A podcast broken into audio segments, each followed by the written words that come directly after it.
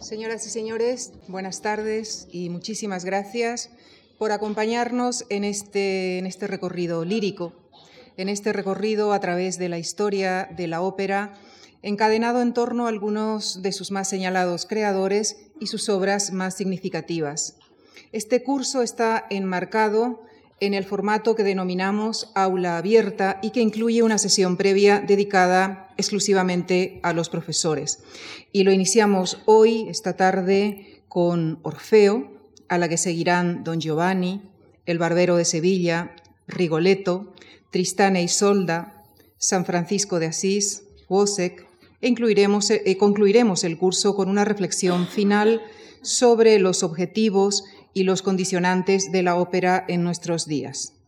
En el desarrollo de este curso contaremos con la participación de Gabriel Menéndez Torrellas, que me acompaña esta tarde, Andrés Ibáñez, Jacobo Cortines, Felipe Santos, Iván Nomik, Luis Gago, quien nos ha ayudado en la coordinación de este ciclo, y Joan Matabosch. Y nos acompaña esta tarde, inaugurando el curso, Gabriel Menéndez Torrellas, a quien en nombre de la Fundación Juan Marc quisiera agradecer que haya aceptado nuestra doble invitación, ya que además de la sesión de esta tarde, también desarrollará la dedicada a Tristán e Isolda. Gabriel Menéndez Torrellas es doctor en Filosofía y Ciencias de la Educación por la Universidad del País Vasco y licenciado en Musicología Filosofía e Historia del Arte por la Universidad de Freiburg. Es también traductor de alemán, inglés y francés para diversas editoriales. Ha ejercido la docencia en la Escuela Superior de Pedagogía de la Universidad de Freiburg y también ha impartido cursos en el extranjero, como en México, por ejemplo. Actualmente ejerce la docencia en diversas instituciones y citamos eh, como ejemplo los cursos que desarrolla en el Teatro Real, los cursos sobre historia y apreciación de la ópera. Es también corredactor de los programas de ópera editados por el Teatro Real. Señoras y señores, les dejo con Gabriel Menéndez Torrellas y esta presentación que ha titulado Orfeo y el nacimiento de la ópera entre el amor y los infiernos. Muchas gracias. Buenas tardes. Muchas gracias a la Fundación Juan March y a todos por estar aquí. Hablar eh, del Orfeo es obviamente una tarea ingente, puesto que es una de las óperas más interesantes de la historia. Yo lo que propongo aquí, más que hablar del Orfeo en el sentido de todas sus dimensiones, es intentar descubrir qué nos enseña el Orfeo, qué podemos aprender de la ópera a través del Orfeo de Monteverdi, estrenado en Mantua en 1607.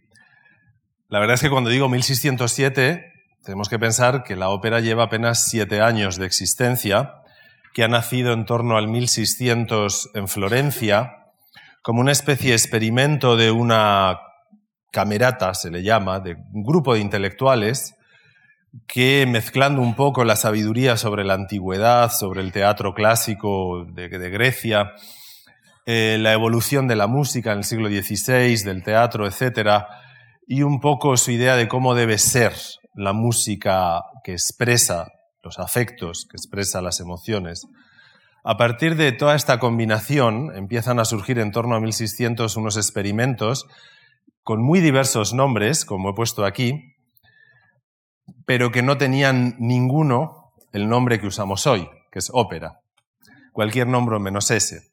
Si vemos un poco en torno a 1600 cómo se llama a todos esos experimentos, nos podemos hacer una ligera idea de qué están haciendo este círculo, no solo de compositores, también de humanistas, incluso de, gente del mundo de la ciencia que habla sobre la acústica, sobre la música, y que va a dar lugar a esa nueva cosa, que es el teatro cantado, del cual Orfeo, en torno a 1607, es un ejemplo magnífico.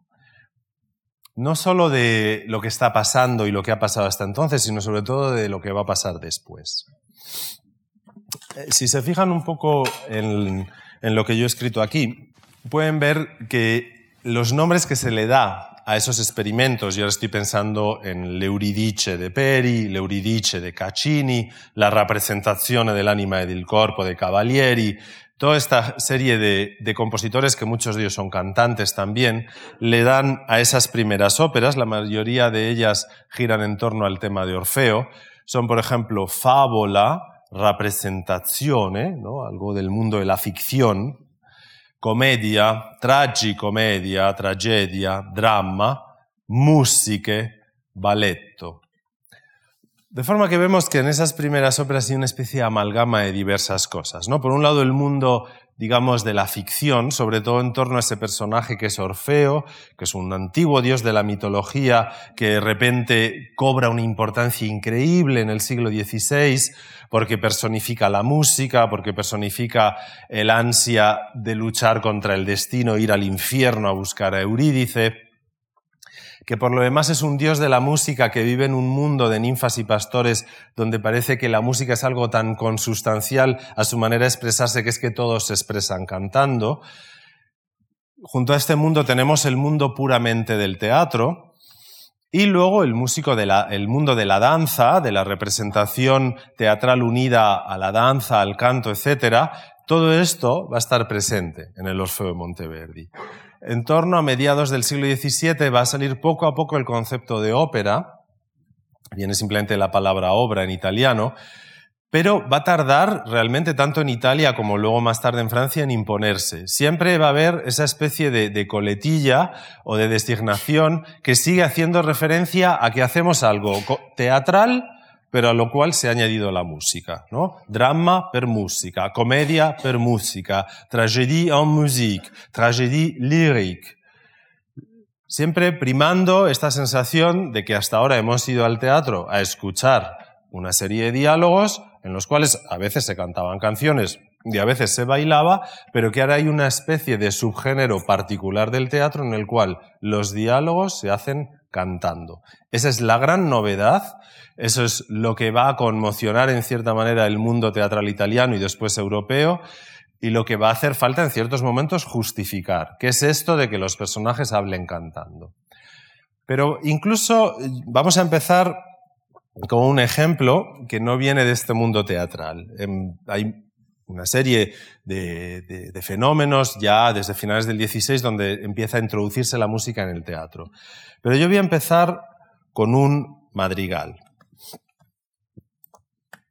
Yo quiero empezar con, con algo que no es propiamente teatral, pero que ya es una especie de teatro latente. Para todos ustedes, eh, muchos lo sabrán ya, el madrigal es ese género de música polifónica, varias voces, que nace en el siglo XVI como variante de lo que ha sido el motet en la música sacra, para poder expresar también a varias voces contenidos que no sean sacros ni litúrgicos. Es decir, para poder expresar a varias voces el amor, la ternura, los sentimientos, etc. Entonces, en este madrigal de Monteverdi, y todos los compositores de las primeras óperas son compositores de madrigales, hablamos de un texto que dice piagne, sospira, llora y suspira.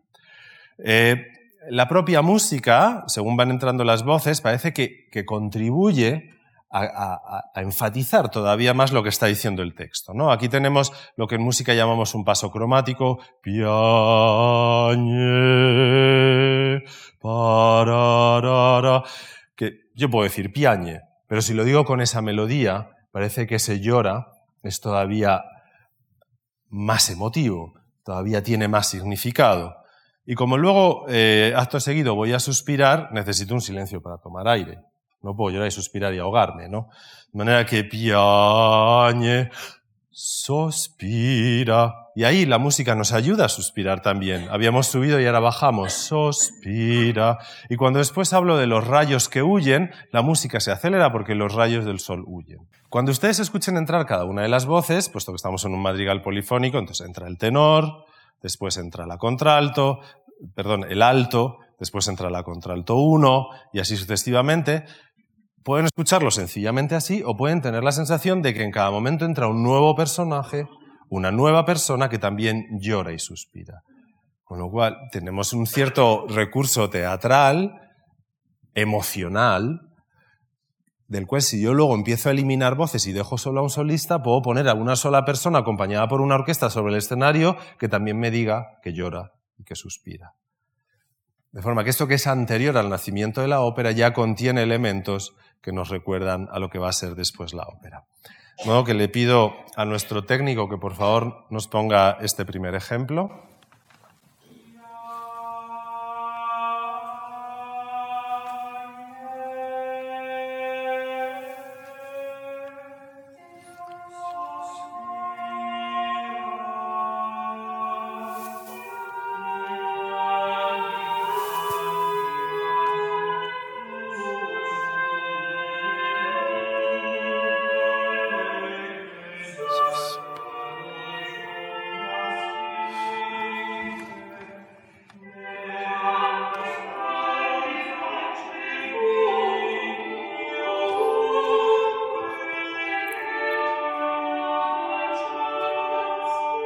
Otra voz.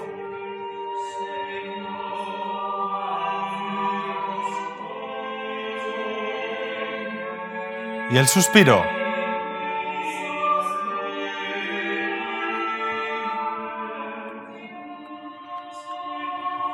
Y otra.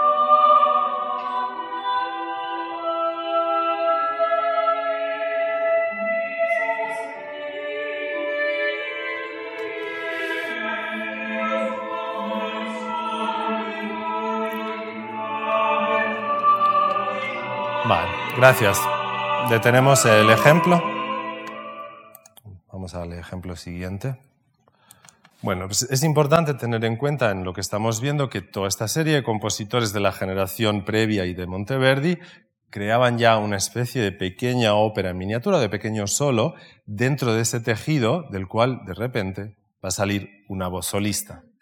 Hay otros elementos, por supuesto, en, en estas primeras óperas de las cuales forma parte el Orfeo. Uno de los elementos más significativos es lo que se llama la comedia del arte, que existe ya desde el siglo XVI. La comedia del arte era una representación teatral de personajes humorísticos donde había ya una serie de personajes arquetípicos. Por supuesto, había una pareja de enamorados, había un arlequín, había un capitán, había un doctor. Aquí tienen tres de ellos. El de la izquierda es Arlequino, que como ven está cantando con, un libro. Este personaje del medio se llamaba Pantalone. Si vieron un poco cómo está vestido, quizá verán la justificación. Está acompañado por una viola da braccio. Y a la derecha cantando Il Dottore. Esta serie de personajes expresaban sus sentimientos también cantando, en una especie de representaciones breves, sin muchas pretensiones musicales, pero crean ya la sensación de que uno puede caracterizar a un personaje con su canto, como luego se va a hacer con Orfeo, y es uno de los eh, rasgos que quiero señalar. Aquí tenemos a uno de los compositores de la generación anterior a la de Monteverdi, Peri, es compositor y a la vez cantante. El mismo aparece ataviado como Orfeo, con la lira, por supuesto, no puede faltar su instrumento, para interpretar una de las primeras óperas de, la historia, que es L'Euridice de 1600. Y aquí tenemos ya a Monteverdi. Monteverdi en 1607 es un compositor joven, ah, tiene ya toda una serie de libros de madrigales, ha compuesto música sacra y en Mantua, escucha sobre este nuevo arte experimental que se está haciendo en Florencia, donde se, hace teatro cantado, y empieza a plantearse la idea de componer él también una nueva ópera. Esta nueva ópera, que va a ser l'Orfeo, se representa en Mantua, en el Palazzo Ducale, y la visión del lugar ya nos tiene que hacer pensar hasta qué punto no estamos en absoluto en la idea de ópera que tenemos hoy. No estamos en un teatro, ni siquiera hay un escenario. Estamos en una sala de un palacio, de un soberano, que como ven además está bien fortificada, es decir, aquí no entra cualquiera, eso nos lo está diciendo ya el edificio, sino solo los invitados por un eh, duque, un duca, que va a mostrar su generosidad y sobre todo su increíble apreciación de las artes como mecenas, haciendo una representación para esos invitados. La distancia entre público y representación es mucho menor que hoy, puesto que estamos dentro de, una sala del palacio, y la idea incluso es que al final del Orfeo haya una danza y con esa danza se dé inicio al carnaval. De forma que también la parte del público eh, se, se adhiere a esa danza final y con ello empieza la fiesta. En este entorno del carnaval y cortesano, etcétera, etcétera, tenemos que pensar que se, hacen estas primeras óperas. Fíjense lo que nos dice la portada de la fábula de Orfeo. Nos lo tienen que explicar todo porque nadie sabe que existe la ópera. Por supuesto, el nombre de ópera no existe, y aquí ha elegido Monteverdi fábula, igual que Peri elegía musique o que otros compositores elegían balletto. El nombre, pues es algo que se pueda denominar en ese momento. Y por si alguien no sabe muy bien de qué se trata, decimos la fábula de Orfeo rappresentata en música, porque no hay ninguna evidencia de que eso se vaya a representar en música. Para el carnaval del año 1607 en la Academia del Invaghiti di Mantova, y por supuesto hay que mencionar siempre en estos momentos al mecenas que lo auspicia, Serenísimo Signore Duca, etcétera, etcétera. En ese ambiente estamos. Tenemos que pensar, cuando se compone el Orfeo 1607, que no existe nada de lo que hoy identificamos con los números o la articulación de una ópera. Ni arias, ni cavatinas, ni tercetos, ni nada. Solo existe una cosa que se llama recitar cantando, que ha inventado Peri y que consiste en declamar el texto con un tipo de entonación. Eso es la mayor parte de la ópera, recitar cantando. Sobre eso se construyen algunos diálogos y a ellos se añaden coros y danzas. Entonces la idea de, Monteverdi en el Orfeo es empezar a dar un poco más de articulación a las óperas, que haya una sensación de que hay cosas más importantes que otras, que hay momentos un poco que son el, el, eje, digamos, de cada acto. De manera que a él lo que se le ocurre es que en cada uno de los cinco actos del Orfeo haya en el centro un solo de Orfeo que sirva de eje de simetría. En el primer acto, que es todavía muy bucólico, con los pastores, las ninfas, todavía no ha pasado nada negativo. El canto Orfeo es Rosa del Chel, donde habla de su amor por Eurídice, etcétera, etcétera. El acto 2 es un, perdón, es un contrapunto total, puesto que es cuando se conoce la noticia de que Eurídice ha, muerto y justo en el medio del acto 2, él canta su solo, Tu sei morta mia vita ed io respiro. Ven, hay también un crescendo dramático según avanzamos. En el acto tercero hacemos el famoso viaje a los infiernos, en fin, Orfeo en los infiernos. Si hay un tema operístico, es ese. Y en, el, en la mitad, y ahora ya no es solo que estemos en la mitad del acto, es que estamos en la mitad de la ópera, tenemos el gran solo que vamos a escuchar hoy, Posente Spirito, donde Orfeo va a intentar dormir o por lo menos apaciguar a Caronte para poder penetrar en el infierno, aunque no está muerto, es por eso que no le dejan pasar, a rescatar a Eurídice. Esta parte es interesantísima porque lo que diferenciaba un poco a Monteverdi de los Orfeos anteriores, del Orfeo de Peri y de Caccini, es que Caccini y Peri, las primeras óperas, estaban tan enfocadas en la idea de ese recitar cantando, que realmente no había nada que distinguiese el canto de Orfeo al de los otros personajes. Más o menos todos usaban la misma técnica. Es verdad que Orfeo estaba más presente y que hacía énfasis en su destino, pero para ser el dios de la música, pues en fin, tampoco tenía unas cualidades vocales tan distinguidas respecto a los otros personajes. Lo que hace aquí Monteverdi es de repente decir, mire, es que Orfeo es otra cosa. Él no va a cantar como los demás. Y el momento donde lo va a demostrar mejor que en ningún sitio va a ser en Posente Espíritu, para dormir a Caronte, el terrible dios de los infiernos. Y así sucesivamente. En, en el flujo dramático del Orfeo, realmente lo que tenemos la sensación es de que Orfeo va de la sociedad a la soledad. Si empieza con un canto con los pastores, eh, maravilloso, ¿no? donde se habla del amor, que vamos a escuchar ahora un ejemplo. En el segundo ya pierde algo, ya ha perdido a Eurídice. En el tercero se va solo a los infiernos. Y en el cuarto va a volver a perder a Eurídice. En el último mantiene un dúo consigo mismo, con el eco, la soledad total de Orfeo que va a acabar despedazado por las Ménades. Todo esto lo va a mostrar la música y la música va a ir evolucionando en consonancia con la trama. Bueno, para el primer ejemplo que vamos a escuchar, yo propongo un fragmento del acto 1. No lo vamos a escuchar entero, por supuesto, porque entonces yo me sentaría con ustedes y pasaríamos el rato, sino que he seleccionado un fragmento. Pero yo aquí se lo he puesto todo para que vean cómo lo construye. Hemos dicho que siempre hay en el medio un canto de Orfeo como eje de simetría. En el primer acto, Rosa del Chel. Y he puesto la numeración inversa para que se den cuenta de que es absolutamente simétrico. Recitativo, coro con instrumentos, coro con instrumentos, recitativo del pastor. Recitativo, coro con instrumentos, coro con instrumentos, recitativo del pastor. Esta articulación es propia de Monteverdi y va dando un poco un sentido a lo que va sucediendo en la ópera. Yo, si tienen para escribir, les recomendaría que escribiesen a partir de aquí, que es lo que vamos a escuchar, para poderlo ir identificando, aunque yo lo voy a, a decir. Nosotros vamos a empezar desde aquí, desde el número uno. Orfeo ha hecho su solo y ahora empezamos a construir la escena. ¿Qué hace Monteverdi? Combinar elementos conocidos con los desconocidos. Lo conocido, pues es sobre todo. Uy, vaya. El 2 y el 3. El 2 es un balletto con ritornello, es decir, una danza de los propios pastores cantando la Monti, dejad los montes y venir aquí a celebrar con nosotros, con ritornelli. Ritornello en esta época quiere decir sencillamente un interludio instrumental, es decir, una parte donde escuchamos solo a la orquesta acompañante para vincular un canto con otro.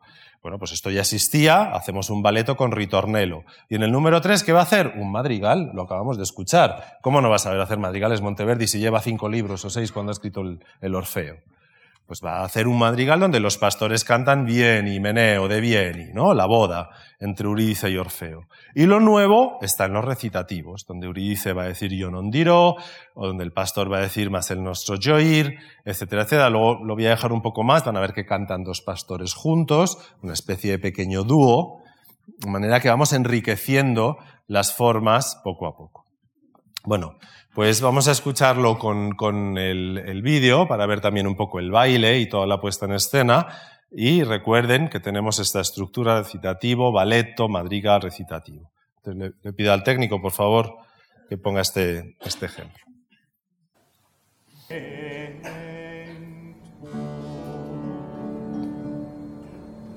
Un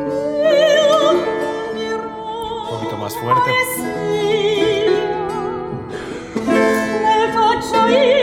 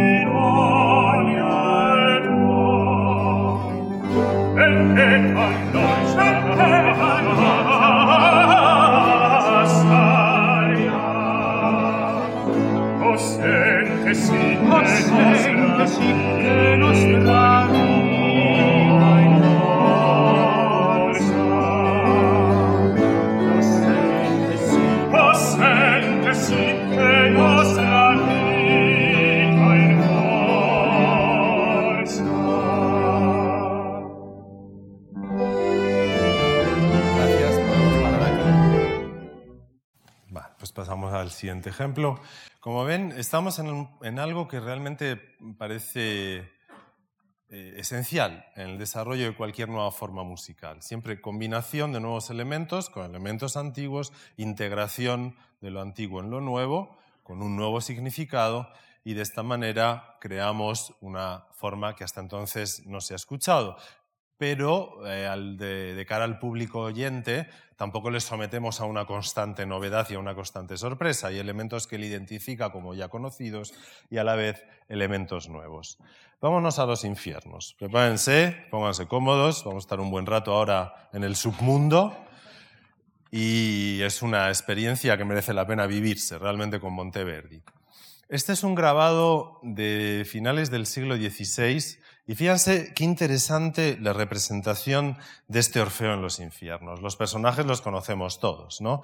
Orfeo que sale con Eurídice, pero en ese momento mira hacia atrás, cosa que no debería haber hecho. Plutón toma a Eurídice en sus brazos para volver a llevársela y Caronte, que se supone que ya se ha despertado del sueño que le ha producido el canto Orfeo, mira la escena. Pero lo más sorprendente de esta representación es un mito tan antiguo y un instrumento tan moderno. Porque que sepamos, Orfeo lo que toca es la lira. ¿Y qué hace Orfeo con esta viola da braccio, que es un antecedente del violín y que es el que se está en ese momento utilizando en los ensambles instrumentales que precisamente acompañan estas nuevas óperas? Bueno, pues esta especie de Orfeo up to date nos señala cómo estamos en una época en la cual pensamos en la antigüedad, pensamos en la tragedia antigua, Pensamos en un mito antiquísimo, pero lo cubrimos con un ropaje moderno. Obviamente la lira no nos la pueden tocar en un ensamble barroco de principios del XVII, pero hay otros instrumentos de cuerda muy interesantes. Y cuando escuchemos ahora el solo de Orfeo, vamos a descubrir que a Orfeo, cuando habla de sí mismo, lo acompañamos con el violín. Aquí todavía no existía, pero está esa viola a braccio, que ya es un instrumento de arco que se apoya sobre el brazo, solo falta ponerle una forma un poco mejor, apoyarlo sobre el hombro y tenemos el violín barroco. De manera que estamos en la escena, digamos, clave de la ópera, en ese momento donde Orfeo se enfrenta a su destino y baja a los infiernos a salvar a Eurídice. Yo voy a mostrar solo un poco cómo lo construye Monteverdi, porque vamos a escuchar la escena completa, es una escena larga, y me gustaría que todas las cosas que yo estoy diciendo luego las escuchen y las sigan. Para empezar, ¿cómo distingue Monteverdi a Orfeo en el canto? Bueno, pues obviamente nadie hasta ahora ha cantado de esta manera. Es un canto, como ven, extremadamente difícil. Sigue siendo un recitativo, y si en algún libro les cuentan esto como el aria de Orfeo, ya saben que tienen que devolver ese libro inmediatamente en la librería donde le hayan comprado. No existe el aria. Estamos en diversas modalidades. El recitativo es un mundo en el siglo XVII. Puede ser desde una simple declamación de un texto a un recitativo muy ornamentado o un recitativo sumamente expresivo. En este caso tenemos un recitativo muy expresivo donde incluso Monteverdi, consciente de la dificultad, nos ha hecho dos versiones. La de arriba es una versión simplificada, la puedo cantar hasta yo, donde sencillamente se declama el texto, por si el cantante no quiere llegar tan lejos, y la siguiente es la que un buen cantante debe eh, hacer. Eh, le, pido al, técnico que nos ponga un poco los primeros momentos de esto. Vamos a escucharlo con la partitura y luego volvemos atrás para ver la, la secuencia. Pero que nos ponga por favor estos primeros segundos. No, dejando la partitura. Sí, perdón. Dejamos esto, solo escuchar los primeros momentos de esta música. También con un poco fuerte el volumen porque entra muy suave.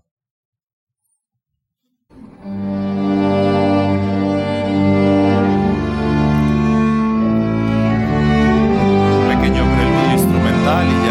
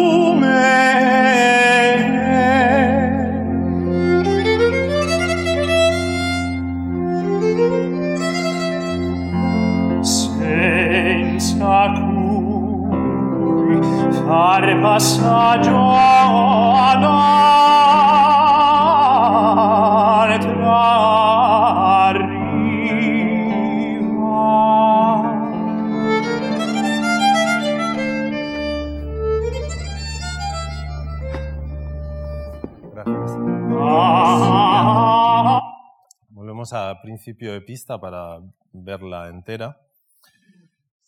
Si se dan cuenta, tenemos los elementos que he hablado antes. Un canto tremendamente ornamentado, puesto que ahora es Orfeo con sus mejores facultades a dormir al terrible dios de los infiernos que es Caronte, acompañado del instrumento que es a partir de ahora su instrumento emblemático, el violín.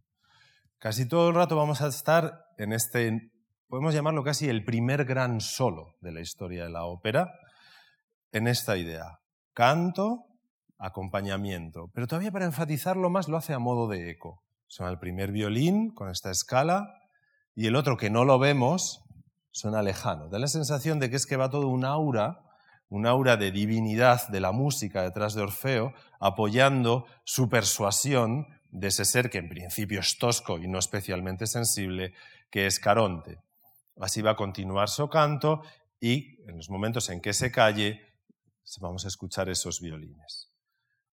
Pero es que la diversificación instrumental va más allá, porque es un solo bastante largo y van a ir cambiando los instrumentos según las cosas de las que Orfeo hable.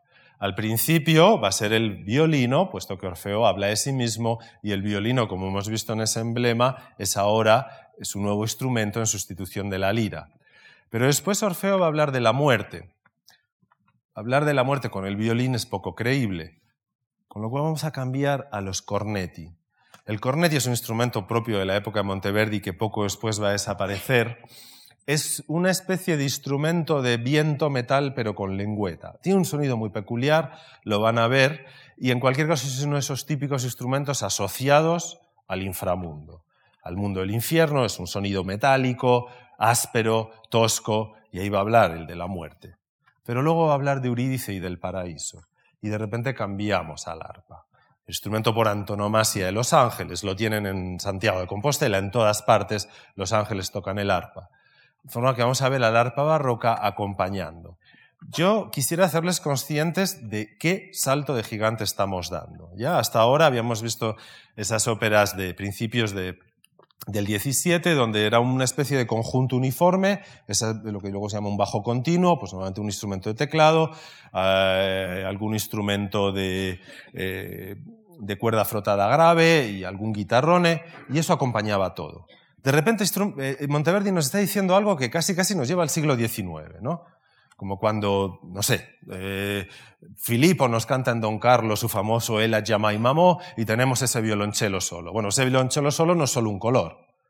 Es evidente que si el emperador Felipe II es el hombre más poderoso del mundo y a la vez el hombre más solo del mundo, ese violonchelo solo está expresando también con su solo de violonchelo, toda la soledad de Filipo. ¿no?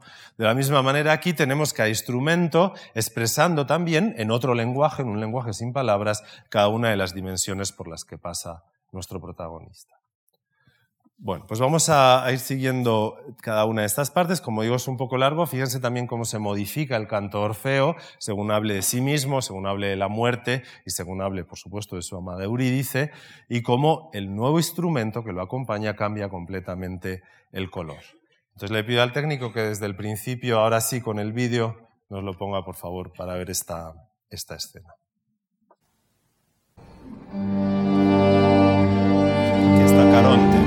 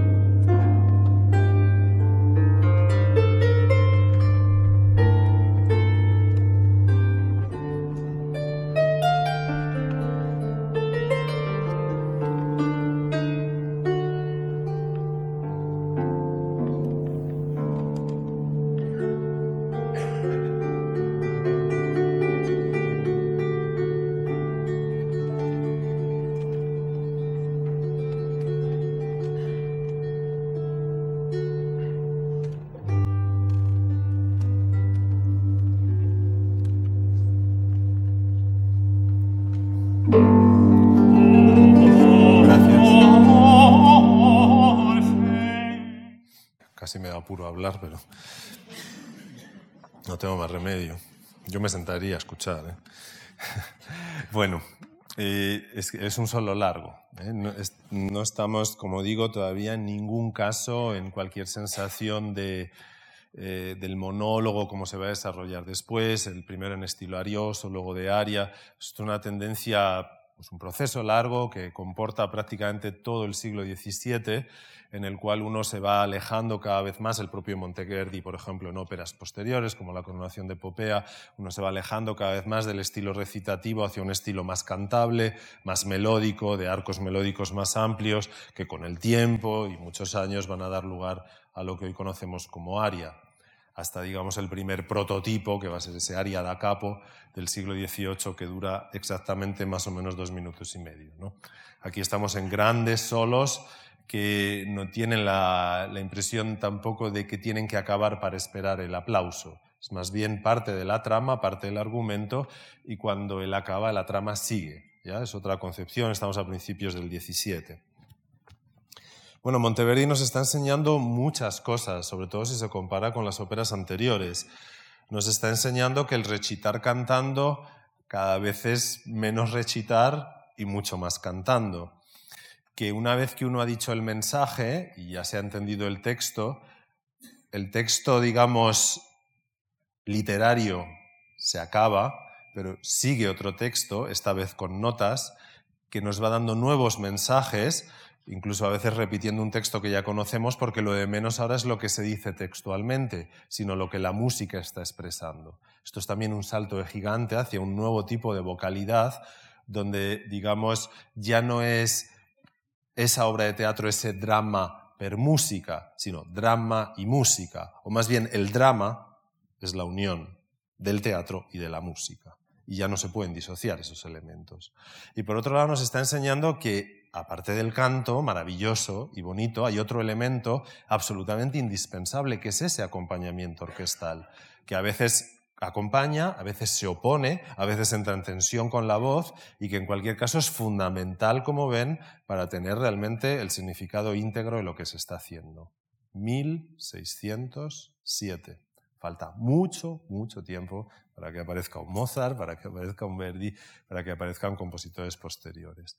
El siguiente ejemplo que quería poner, solo quedan dos ya, más breves, por supuesto, es para ver cómo esa especie de música que podemos llamar escénica, aunque es casi casi una temeridad ya usar conceptos tan modernos, eh, se, modifica sin necesidad de que cambie el canto. Vamos a ver la escena en la cual ya estamos en el, acto cuarto.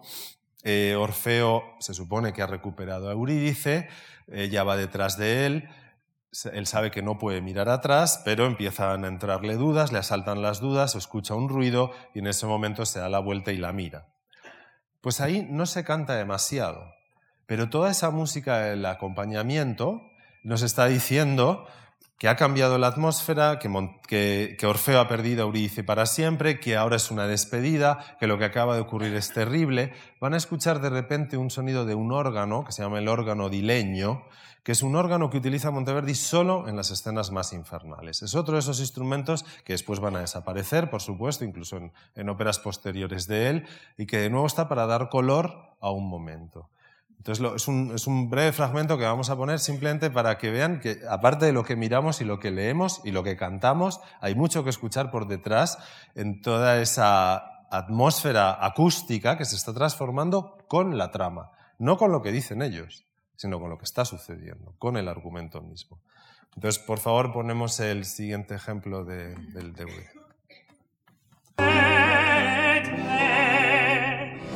ma che temi mio cuore ciò che vieta tu con comanda amore a nume più possente che vince uomini e dei e di dir dovrei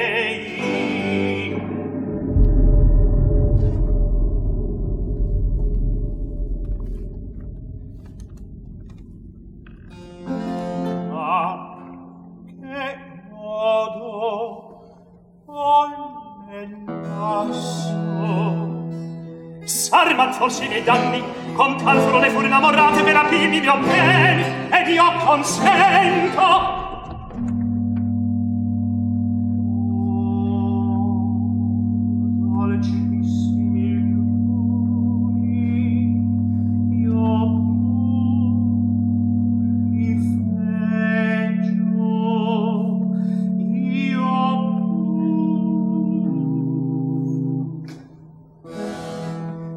l'eclissi, oime oscura. Rotta è la legge, e sei di grazia in me.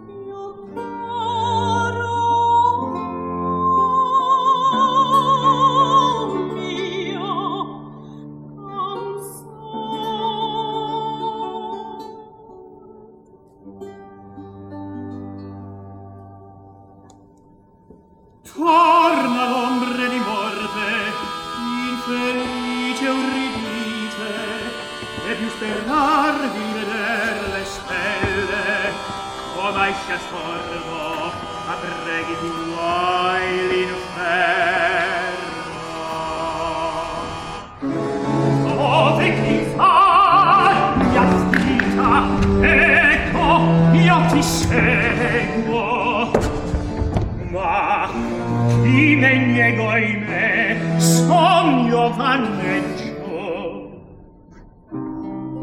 ma l'occulto poter di questi orrori da questi amati orrori.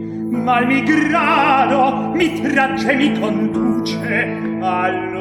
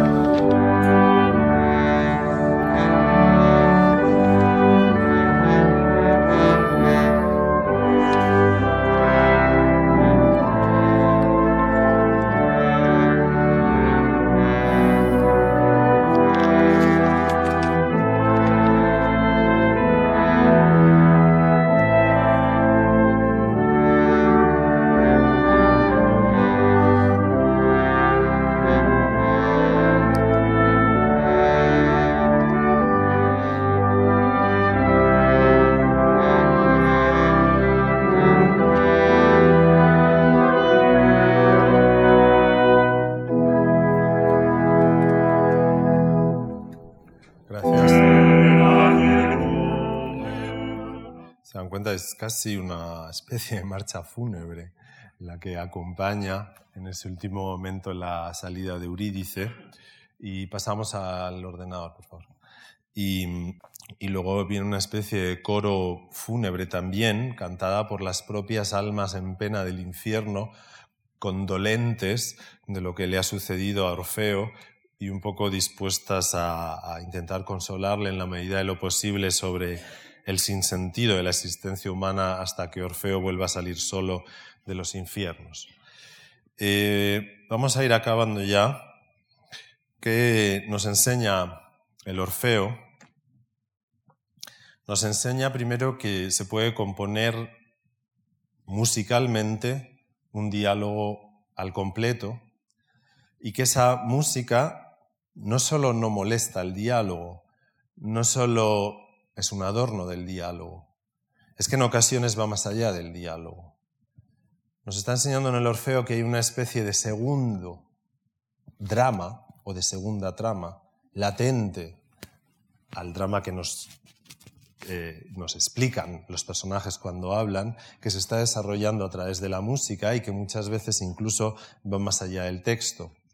Nos está enseñando que se pueden expresar con la música sentimientos de toda índole. Fíjense que hemos ido desde el Lascia di Monti del principio, dejad los montes, venid a la boda, que esto es el paroxismo de la felicidad por la boda, a escenas donde las almas en pena del infierno intentan consolar al pobre Orfeo cuando tiene que volver solo al mundo de los vivos. Nos está enseñando también que la música representa dimensiones humanas, no solo sentimientos, la pérdida, la soledad, la desesperación. Cuando al final Orfeo esté completamente desesperado y cante para escuchar el eco, la música nos está diciendo en el eco que, la, existencia de Orfeo ya no tiene sentido y que va a ser despedazado por las Ménades.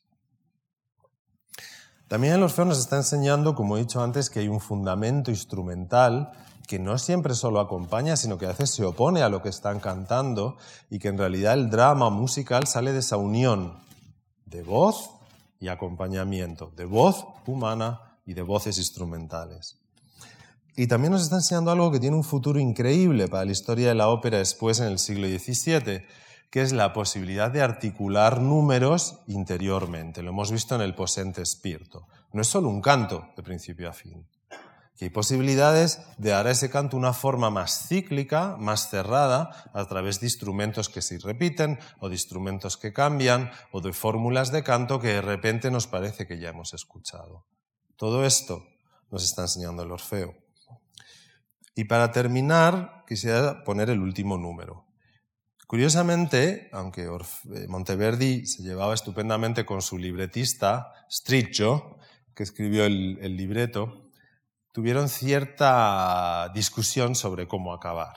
Striccio eh, planteaba en el texto acabar bien, ¿no? un lieto fine, al fin y al cabo estamos en la corte de Mantua y empieza el carnaval, de forma que se, al final como saben, aparece Apolo y intenta consolar a Orfeo y se lo lleva al cielo. Pero parece que a Monteverdi no le gustaba mucho esto y al final añadió una moresca sin texto, que por un lado era un último baile que servía para enlazar directamente con el carnaval. Se supone que ese baile, que aquí lo vimos en el Teatro Real, en la producción que se hizo el Orfeo, un baile increíble, si se acuerdan, con todos los personajes y los bailarines y realmente si hubiéramos sido auténticos con el hecho histórico, nosotros también tendríamos que habernos puesto a bailar ¿no? en ese momento y empezar una gran fiesta. Por un lado tenemos esa moresca que vincula ya con el inicio del carnaval, pero por otro lado se mantiene con esa idea de que Orfeo en realidad tiene que morir. Tiene que morir despedazado por las Ménades porque es en ese momento cuando su canto se queda en la naturaleza y cuando en ese momento su canto perdura para siempre entre las fieras. Y por eso yo quería acabar con uno de los sonetos a Orfeo Reiner María del Rilke, y acto seguido escucharemos ese último número, donde precisamente se hace eco de esta idea de un Orfeo, de un dios de la música que sigue resonando después de morir. Piensen que estamos a principios del barroco, a principios del siglo XVII y todavía en buena medida hasta el Renacimiento perdura esta idea de el ars música, la música como arte matemático, como arte matemático pitagórico, que ha sido presente en la Edad Media y que uno tiende a identificar la música sobre todo con Pitágoras, las proporciones, la música de las esferas, eh, las consonancias, etcétera, etcétera. Y de repente en este nuevo mundo de la ópera ponemos al lado de Pitágoras a este otro personaje, la antigüedad, que nos presenta esta otra cara de la música tan distinta. Menos matemática, más dramática, más llena de afectos humanos, que tiene la misma solvencia que Pitágoras, pero que ahora nos dice que yo utilizo la música para luchar contra mi destino. Y así lo dice Rilke. Como ustedes lo van a leer en español, yo se lo voy a leer en alemán. Du aber göttlicher, du bist zuletzt noch Ertöner. Da ihn der Schwarm der verschmähten Menaden befiel, hast ihr Geschrei übertönt mit Ordnung. Du Schöner, aus dem Zerstörenden stieg dein erbauendes Spiel. Keine war da, dass sie Haupttier und Leier zerstör. Wie sie auch rangen und rasten und alle die scharfen Steine, die sie nach deinem Herzen warfen, wurden zu sanften an dir und begabt mit Gehör. Schließlich zerschlugen sie dich von der Rache gehetzt, während dein Klang nöch in Löwen und Felsen verweilte, und in den Bäumen und Vögeln, dort singst du noch jetzt. O du verlorener Gott, du unendliche Spur, nur weil dich reißend zuletzt die Feindschaft verteilte, sind wir, die Hörenden jetzt, und ein Mund der Natur. Siguiente ejemplo, por favor.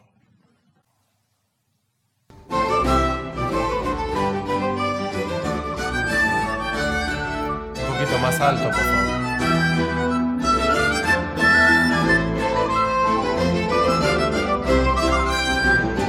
Un poquito más fuerte.